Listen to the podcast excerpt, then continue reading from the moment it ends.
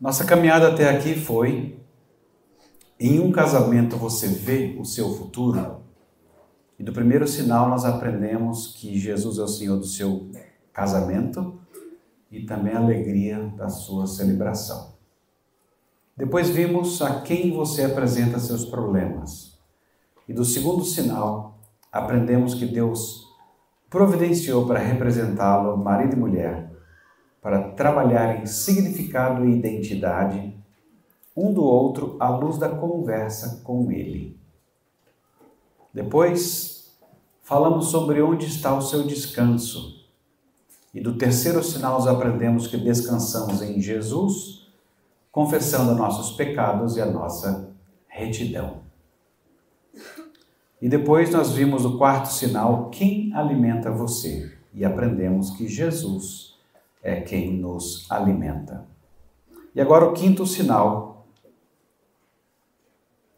que tem como título Que diferença faz saber que você não é deste mundo? E o texto é João 6, de 16 a 21. Acompanhe com os olhos e coração a leitura que eu farei. E João 6, 16 a 21, a palavra de Deus diz assim: Ao descambar o dia, os seus discípulos desceram para o mar e, tomando um barco, passaram para o outro lado, rumo a Cafarnaum. Já se fazia escuro e Jesus ainda não viera ter com eles. E o mar começava a empolar-se, agitado por vento rijo que soprava. Tendo navegado uns 25 a 30 estádios, eis que viram Jesus andando por sobre o mar. Aproximando-se do barco, e ficaram possuídos de temor. Mas Jesus lhes disse: Sou eu, não temais. Então eles, de bom grado, o receberam, e logo o barco chegou ao seu destino. Vamos falar com nosso Deus uma vez mais? Bom Deus e Pai, nós somos gratos ao Senhor por essa caminhada com os sinais de Jesus Cristo, teu Filho, até aqui. E rogamos que o Senhor se revele a nós, fale ao nosso coração. Nós viemos ouvir a tua voz. Ajuda-nos nisso, no nome de Jesus. Amém. Que diferença faz você saber que não é desse mundo? Eu lembro uma vez falando com as crianças sobre isso, eles eram crianças, por isso que eu lembrei de crianças. Eles eram realmente crianças. Estavam lá no Fundamental 1, no comecinho, e eu comentei com eles, já pensou, vocês chegam na escola, se te perguntarem de onde você é, você vai responder assim, eu não sou desse mundo. A gente não quer responder isso, né? Mas essa seria uma baita de uma verdade. Nós não somos deste mundo. Mas, para você não ficar assustado, eu nasci em, né? Aí você conta a cidade onde você nasceu, mas na verdade, a minha cidade mesmo não é essa. Aí o pessoal vai pensar assim, que esse de crente é maluco, né? Ainda mais esses crentes falam essas coisas e fica meio estranho.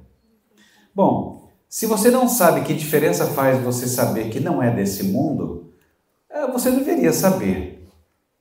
Tem um, um dito, tem um trecho da obra de C.S. Lewis que eu acredito seja uma das mais citadas em tudo que é canto do mundo. E quando ele diz assim: Se eu encontro em mim um desejo que nenhuma experiência desse mundo pode satisfazer, a explicação mais provável é que eu fui feito para um outro mundo. Se nenhum dos meus prazeres terrenos é capaz de satisfazer isso não prova que o universo é uma fraude? Provavelmente, os prazeres terrenos não têm o propósito de satisfazê-lo, mas somente de despertá-lo, de sugerir a coisa real. Se for assim, eu tenho que tomar cuidado, por um lado, jamais desprezar ou ser ingrato em relação a essas bênçãos terrenas, e por outro, jamais confundi-lo com outra coisa da qual elas não passam de uma cópia, um eco ou uma miragem.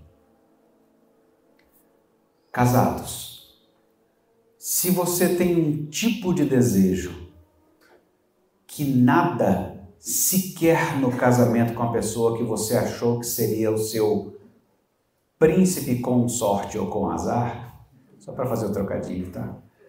Ah, é porque o cônjuge não foi feito para te satisfazer plenamente. Algumas brigas nossas no casamento, elas têm que dar uma parada e falar assim: eu estou querendo tanto ou a presença dessa pessoa ou a atenção dessa pessoa de modo tão intenso que só dá briga porque essa pessoa não é capaz de suprir ao que eu desejo. Porque não poucas vezes nós desejamos coisas que vão muito além da pessoa com quem a gente casou.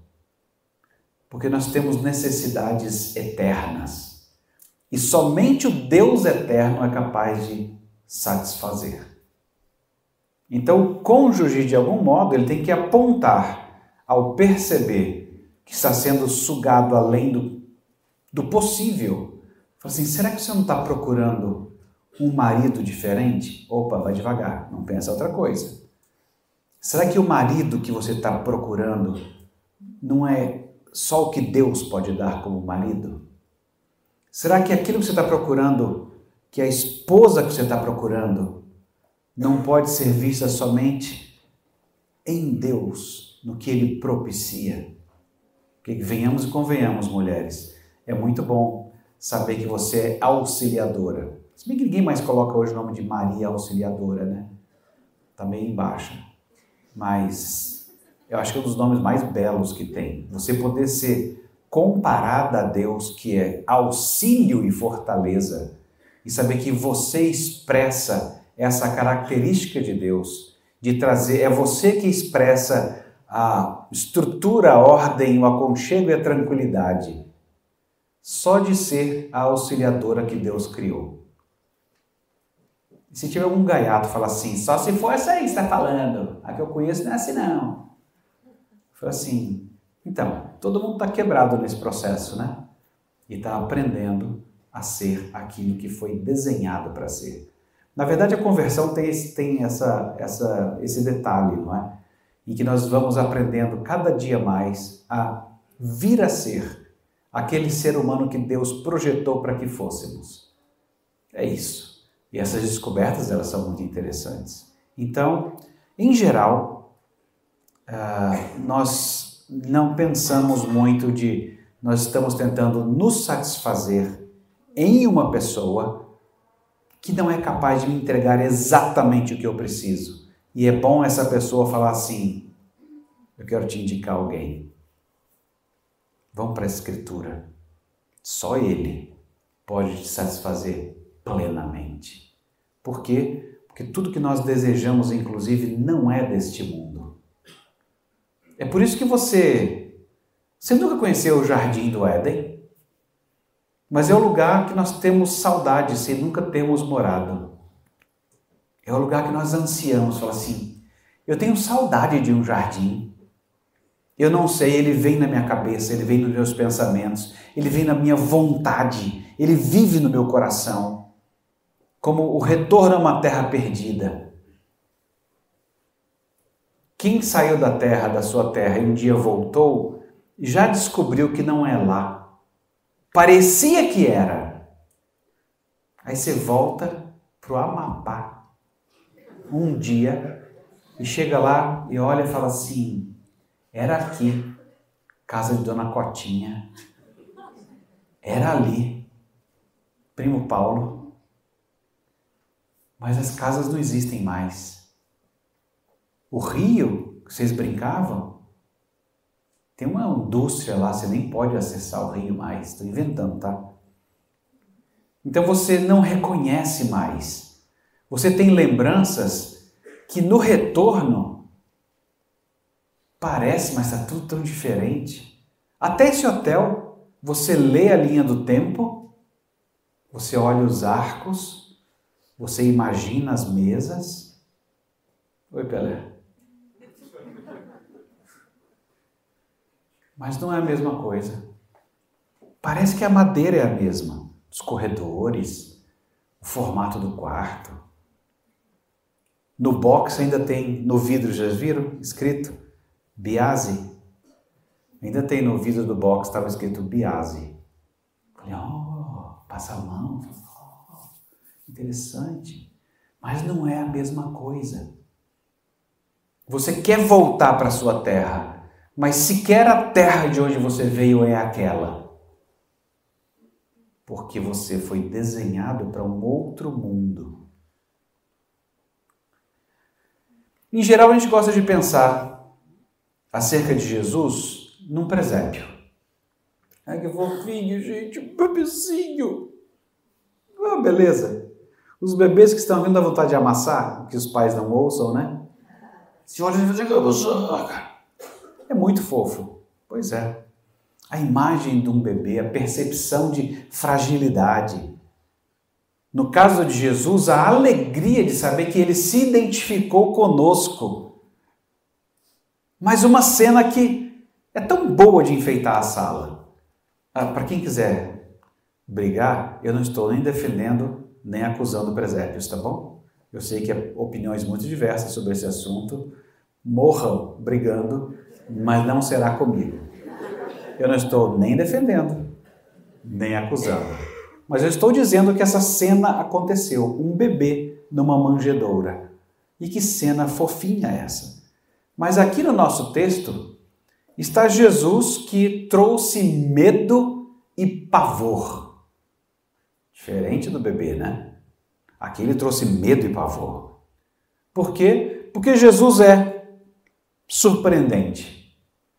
É transformador pensar que o Senhor do céu e da terra, o grande e magnífico Senhor, uma figura de poder aterrorizante, de suntuosa magnificência, ele se tornou um bebê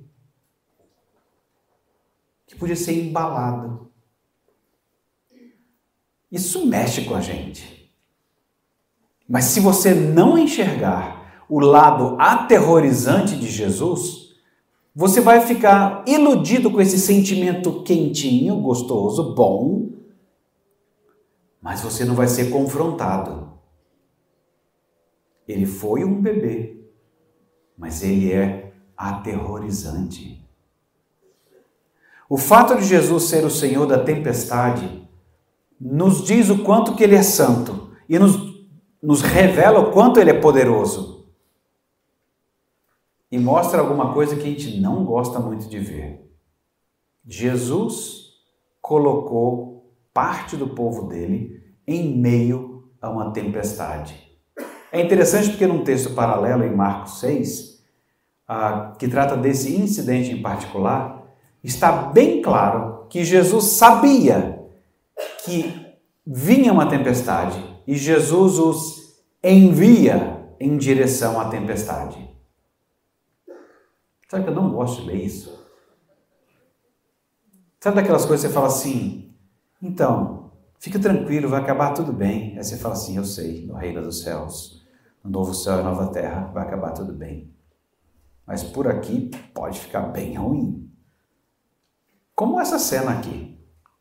E é um contraste, porque na parte inicial do capítulo você vê Jesus embalando-os num banquete. E agora ele os envia a uma situação de perigo, a um lugar de perigo, em que eles vão se sentir frágeis. Um lugar onde eles vão sentir assim que eles estão desprovidos da presença visível do Mestre. E olha, se Jesus é o seu Salvador, como eu suspeito que ele seja, povo da fonte e amigos, haverá momentos em que ele vai enviar você para o perigo, para lugares onde ele parece estar ausente. Mas não se assuste, você não é desse mundo. Essa é a hora que você fala assim: Ah, que bom, Senhor, eu não sou desse mundo. Jesus sabe o que está fazendo é onde a gente espera chegar. Mas nem sempre chega assim. Tem hora que fica assim. É, eu não estou vendo Jesus. Desespero, Aí música tensa, né? Música tensa. Tubarão. Esse, eu estou me sentindo só, tem ameaças rondando, eu estou me sentindo desamparado, eu não sei o que fazer.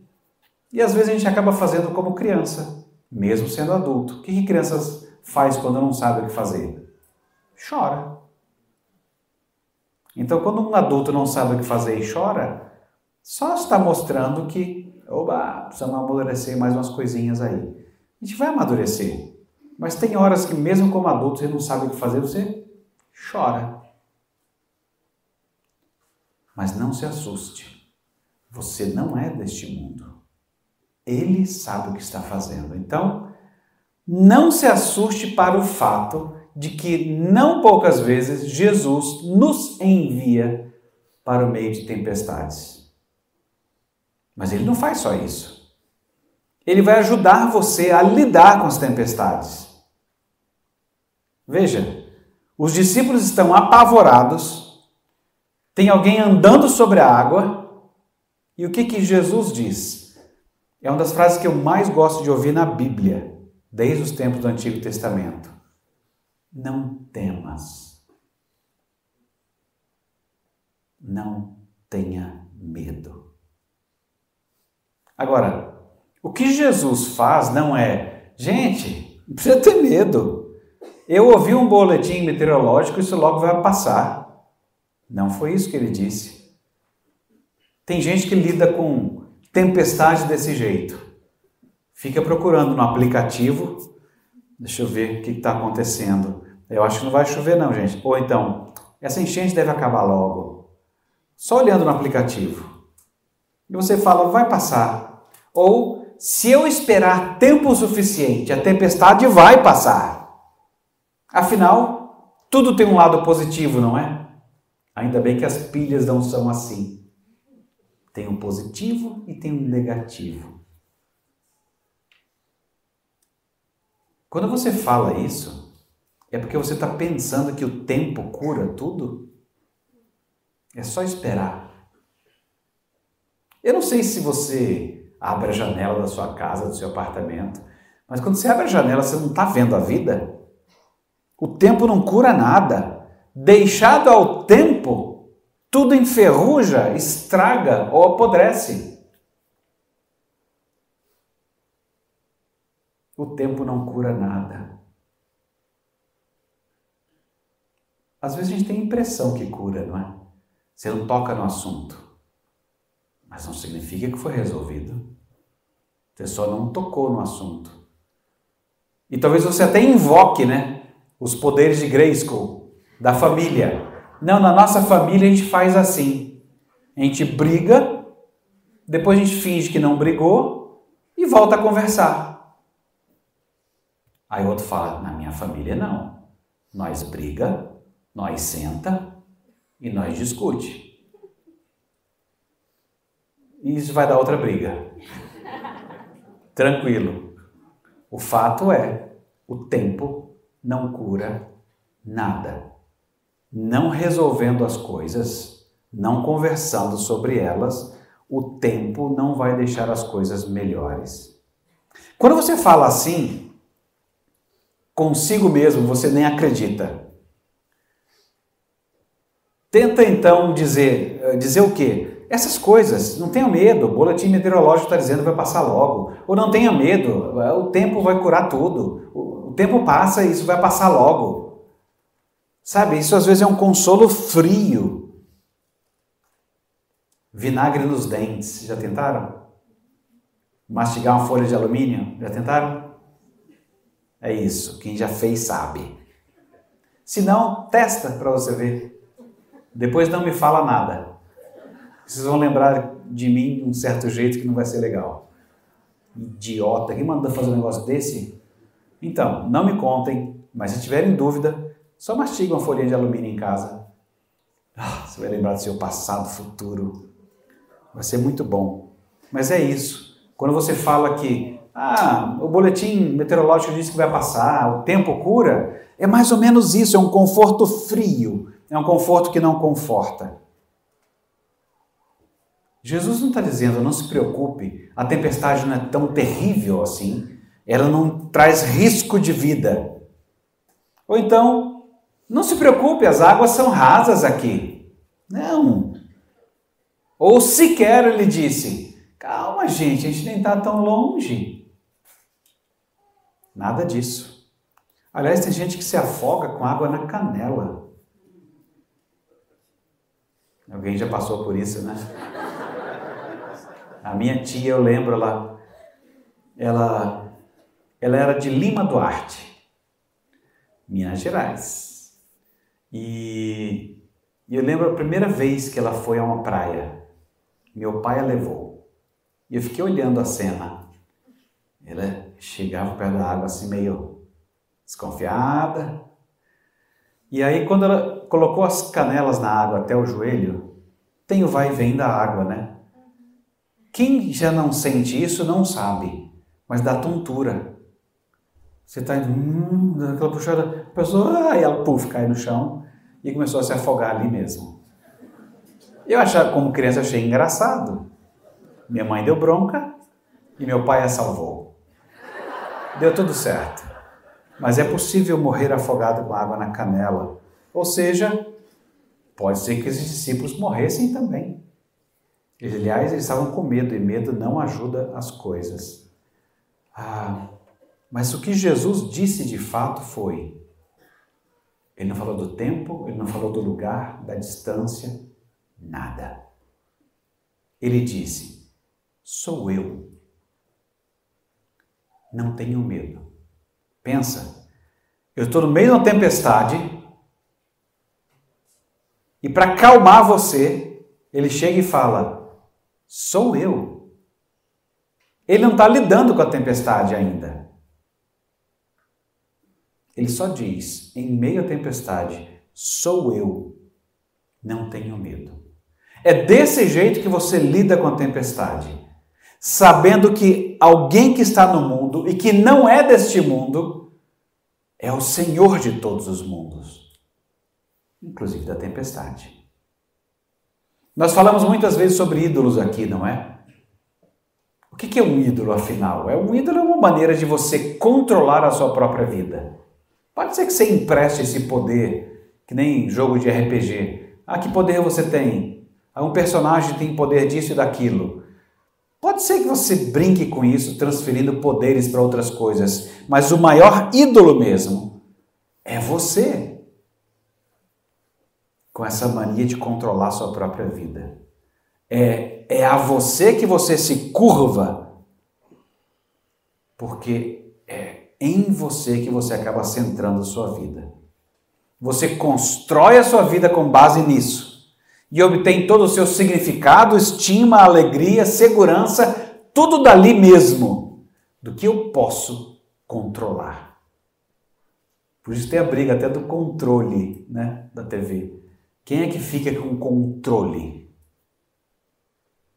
Pode ser besta, mas eu acho que tem um sinalzinho aí. Só um sinalzinho. Não vou exagerar muito, não. Mas mostra um pouco que a gente gosta de estar com controle, homens e mulheres. Mas vamos mudar a metáfora só por um instante. Por que, que Jesus envia tempestades para a sua vida? Por quê?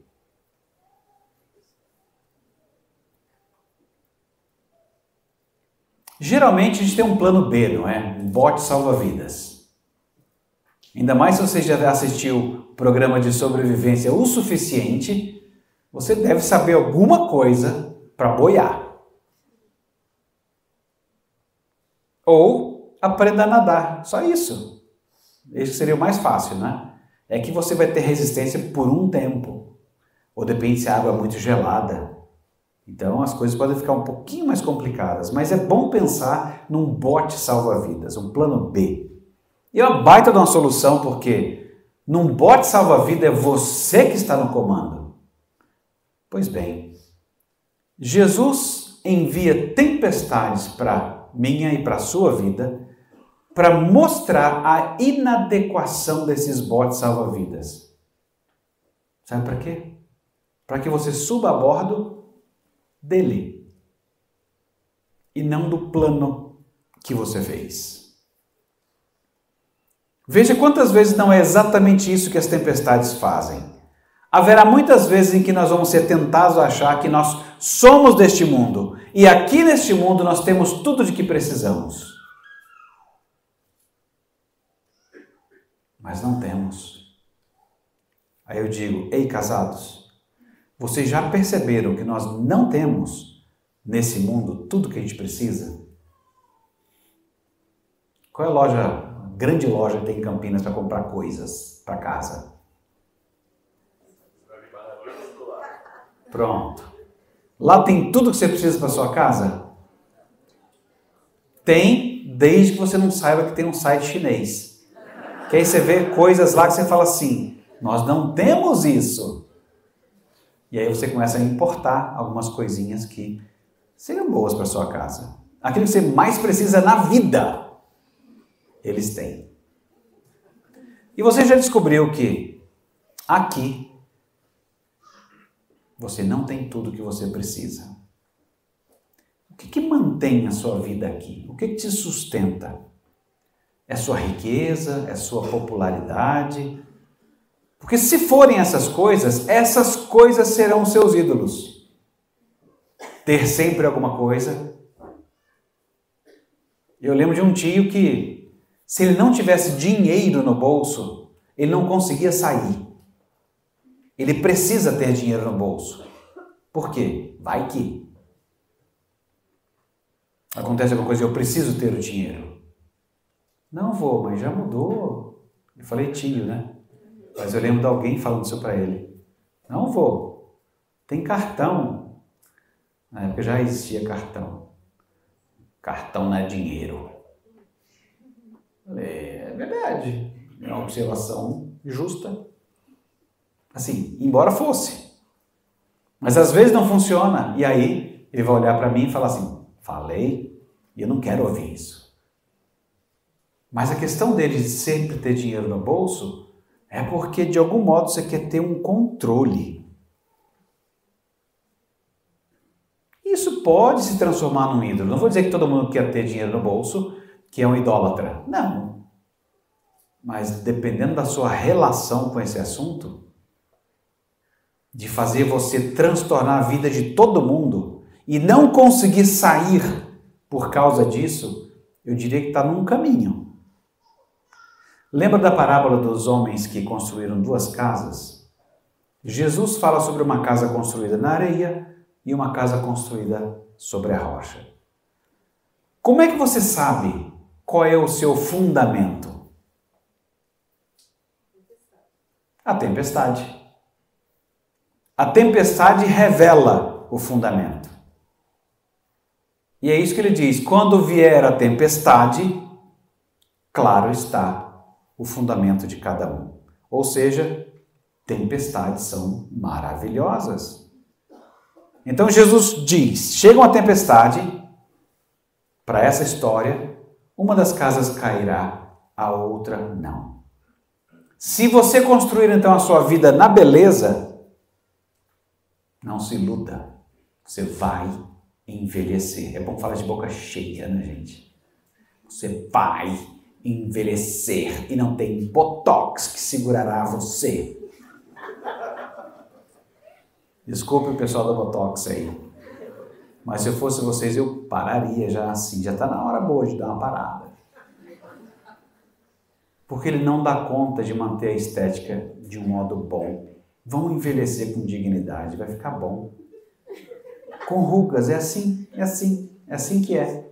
Não fujam dessas coisas. Não, isso aqui não é mandamento, não é o pastor disse que porque a Bíblia diz que, não é nada disso. É só uma pequena observação. Porque se você construir sua vida na beleza, o envelhecimento vem. E não tem coisa pior de parecer jovem e não ser jovem. Porque você não dá conta de cuidar de todo o entorno. Ninguém resolveu o pescoço ainda. Não tem botox para pescoço, tem? Alguém já ouviu? Tem? Gente do céu, coisa boa! Eu vou começar a pensar nisso aí. Eu quero marcar a hora.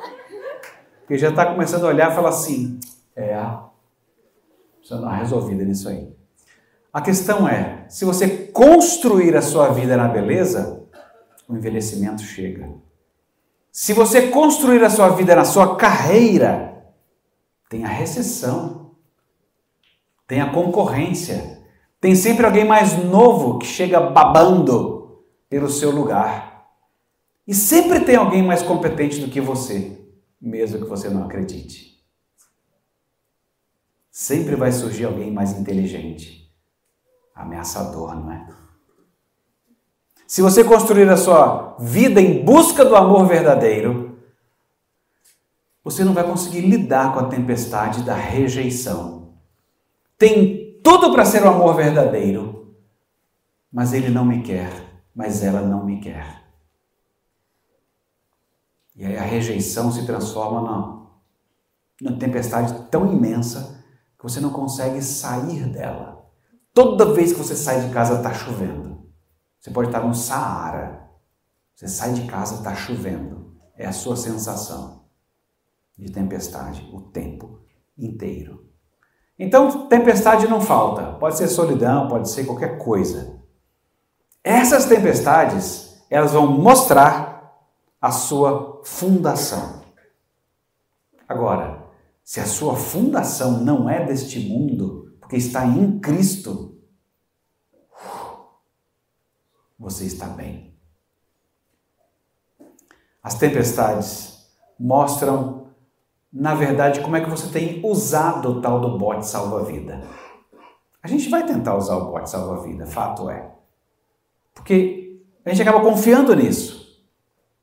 Mas a tempestade acaba revelando em quem nós estamos confiando. É mais ou menos como eu sempre disse para o povo lá em casa, os filhos assim: olha, nota ruim, não vem de muxoxo, ficar laboreando. Viu a nota ruim? O que, que ela mostra? Ela mostra que você não prestou atenção em algum assunto, pode até mostrar que o professor não formulou bem a questão, mas mostra que você não domina algumas áreas. Então ela te conta áreas que você precisa prestar mais atenção. Só isso. Não está falando do seu caráter, quem é você no reino de Deus, não está falando quem é você no meio do povo, nada, nada. As notas não dizem absolutamente nada sobre você. Continua amando muito você, mas agora vai apanhar. Vai tirar uma notinha melhor. Uh, depois de afirmar a pessoa, não é? Você é um ser amado por Deus, nós amamos você. Você continua sendo uma pessoa maravilhosa, mas vai ficar sem sair por dois meses. Ok? até melhorar essa porcaria de nota, porque você sabia, quando foi para aquela festa, que devia ficar para estudar. Bom, enfim, só invenção, né? Caso surja, cada um lide como pode. O fato é, Jesus está chamando, construa a sua vida em mim. Sou eu. Não tenha medo. Eu sou Deus Algumas vezes Jesus livra você da tempestade, e em outras vezes ele diz: Eu não vou livrar você da tempestade. Eu vou elevar o nível da sua maturidade para enfrentar essa tempestade. Eu vou te mostrar como é que você passa por isso. Mas eu não vou te livrar dessa tempestade. Essa é a parte que eu não gosto na Bíblia, entendeu? Eu falo assim, você, tem aprendido assim quem é Deus? Eu falo assim, infelizmente tenho. Eu queria tanto aprender que Deus é só aquele Deus que faz um pacotinho assim com um laço cor-de-rosa em cima. Mas eu sei que ele não é assim. Eu sei o que ele é capaz de fazer quando ele quer me construir para melhor. E nem sempre eu gosto disso. E quando eu não gosto, eu sei que eu estou errado, inclusive e que é melhor do jeito dele. É só esse jeito de pensar que, droga, eu sei que vai doer, eu sei que será incômodo, ele vai me tirar do lugar de segurança, que eu acho que é segurança, ele vai me tirar do lugar de conforto, que eu acho que é conforto, e vai me levar para uma coisa muito mais confortável. É que para chegar lá, eu não queria ser cortado, Deus. É mais ou menos quando o filho fala assim: pai, não precisa nem dar castigo, eu já entendi. É meio safadeza, sabe? Tem parte de verdade nisso e tem parte de inadequação nisso. Eu acredito que ele realmente entendeu. Mas Deus age assim com a gente. Ele promove alguma perda para marcar a compreensão. E a gente acaba imitando a Deus analogicamente e promove alguma perda para marcar a compreensão. Sei lá, Deus faz assim, a gente faz parecido. Olha, a questão é: Ele nem sempre livra você da tempestade, mas Ele sempre está conosco em meio à tempestade. Eu lembro quando aconteceu o 9-11, é, eu fui num culto numa igreja americana em São Paulo, estava lá o a, Rabino Sobel, Father Brown, da igreja católica, e estava o Davi Gomes, da igreja protestante. Foi muito interessante ouvir os três, porque tanto o padre quanto o rabino, ah, eles viram Deus de modo diferente. Primeiro, de algum modo eles tinham que desculpar Deus. Deus não é o Senhor da tragédia. Ele não está nessa tragédia mas pudemos ver Deus nos bombeiros.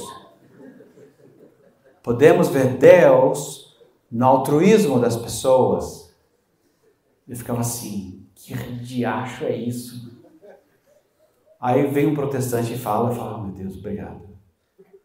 Fala assim, Deus está na tragédia. Deus está no meio da tragédia. E Deus nos ampara em meio à tragédia. Isso combina com o Evangelho, combina com esse sinal. Deus às vezes nos manda para tragédias. Tragédias que pessoas maquinam e fazem o mal. E Deus deixa. E Ele continua conosco em meio à tragédia. É que tem hora Especialmente quando Deus ceifa vidas, porque Ele é o único Senhor da vida. As pessoas, de certo modo, o bandido, quando fala assim, é só Deus tiro, quem tira a vida é Deus. É verdade. Eu não posso nem negar isso. Ele está falando uma verdade teológica profunda. Porque eu já visitei muita gente em hospital com cinco tiros e não morreu. Tem gente que toma um tiro de raspão na orelha e morre.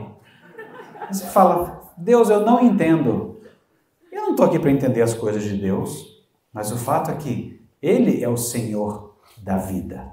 Ele é quem sabe a hora que dá ou que tira. Então, mesmo que alguém produza o mal, a vida está nas mãos dele, de todo mundo. É que nem sempre a gente pensa que o ceifar de vidas e elas estarem nas mãos de Deus, de que elas estão mais seguras do que estarem conosco. É por isso que, em geral, isso sempre me soa bem estranho, as pessoas estão lá chorosas, a pessoa está no hospital, mal pra caramba, para morrer. Aí chega, uh, desculpem médicos que vão ouvir isso, aí chega um médico atrevido e fala assim: Vocês acreditam em Deus? Aí a família, ah, sim, sim. É, porque agora só ele. Entenderam o atrevimento? Antes estava na minha mão, mas agora assim, sempre esteve na mão de Deus, né? Mas tudo bem. A gente entende isso aí. O fenômeno como a gente vê. E aí, essa é a parte que mais me choca. Quando a pessoa fala assim, então agora está nas mãos de Deus, na hora vem o desespero. Por quê? Agora eu sei que Deus vai fazer, vai matá-lo. Geralmente, quando cai nas mãos de Deus, a pessoa morre. Não é verdade? E aí você se desespera. Isso para mim combina com essa história. Deus é apavorante. E é por isso que a gente chora quando fala que está nas mãos dele. E de um modo super estranho, porque é infinitamente melhor estar nas mãos dele e estaremos muito melhor cuidados do que aqui. E, no entanto, a gente não entende bem as coisas, as figuras são meio tortas. A gente vê como que por espelho. Mas um dia a gente vai ver direitinho.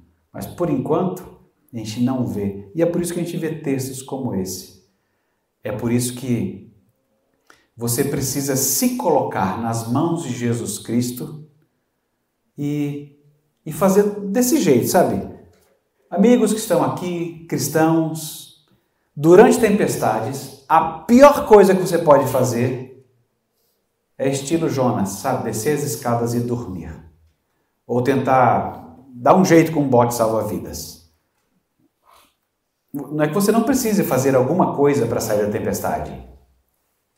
Você precisa estar tá num barco e você é responsável, segura o leme. Ou seja lá como foi esse barco. E quando a tempestade passar, você vai ter percebido que você está muito mais perto do seu destino do que se a tempestade não tivesse surgido. Isso vale para qualquer outra situação na vida, em que depois da tempestade, o relacionamento de vocês está muito mais perto daquilo que Deus quer do que se não houvesse tempestade. Ah, então eu tenho que fazer alguma coisa errada para dar uma tempestade? Eu não quero falar com você, não respondo sua pergunta. Essa sua pergunta não foi legal. Parece pergunta de jornalista por aí, pô, a Globo? Que isso? De onde é que você veio? Vai arrumar o que fazer. Mas assim, vou levar sua pergunta a sério.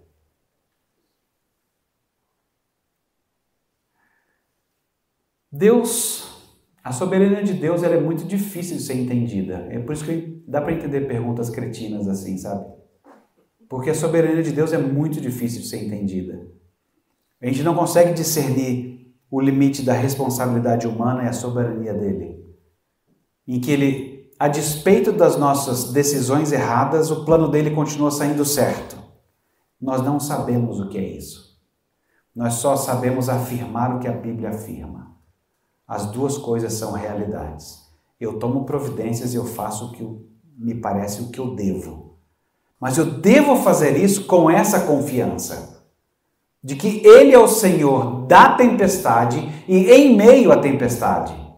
Eu não estou abandonado porque eu não consigo vê-lo. Ele está conosco. Então, você fez bobagens no seu relacionamento? Não foi Deus quem fez isso, foi você. Aliás, eu gosto de uma frase de Agostinho, dentre tantas outras, que dizia assim: Quando eu fizer as coisas certas, foi a graça de Deus. Agora, se eu fizer errado, fui eu mesmo. Parece que dá um pouco a nota disso, sabe? Você faz muitas bobagens no relacionamento, nós fazemos. E fomos nós. Mas Deus continua soberano sobre essa tempestade que você fez surgir e Deus deixou ela acontecer. E se você seguir os passos dele, confiando que ele está com você no meio dessa tempestade, se você quiser lançar mão dele e falar com ele, ele vai te ajudar a sair dessa tempestade. E ao final você vai perceber que você está bem mais perto daquele destino do que se não tivesse havido essa tempestade. O que não torna a tempestade necessária, ou seja, o erro que você fez, ele não é necessário, mas Deus usa mesmo aquele erro para o propósito dele. É como a história de José que você conhece, em que os irmãos intentaram o mal contra ele, mas Deus transformou o mal em bem. Então, o projeto foi iníquo dos irmãos. Isso não muda. Foi mesmo. Mas Deus sabe trabalhar até com projetos iníquos, não fazendo-os necessários, porque senão viram yin e yang, não é? É preciso haver um para que haja o outro. Não, não é isso. É que Deus consegue usar mesmo os planos ruins para estabelecer a sua vontade, mas eles continuam ruins. Eles não são elogiados por isso. Então, no casamento, não desanimar não. Está uma tempestade terrível? Ouve Jesus falando: Sou eu. Não tenham medo. Conta com Ele. Volta para o jeito como Ele ensina, como Ele faz. Deixou de ouvir a voz dele, passa a ouvir a voz dele de novo, do jeito que está escrito. E quando você se der conta, você vai estar bem mais perto. Você imagina que estaria pelo seu próprio esforço. Vamos orar? Bom Deus e Pai, bendito e exaltado seja o teu santo nome. O Senhor é o Deus da tempestade e é o Deus em meio à tempestade. Obrigado porque o Senhor não nos desampara e nós contamos com isso. O Senhor não nos desampara, é o Senhor. E não queremos ter medo. Ajuda-nos nisso, no nome de Jesus. Amém.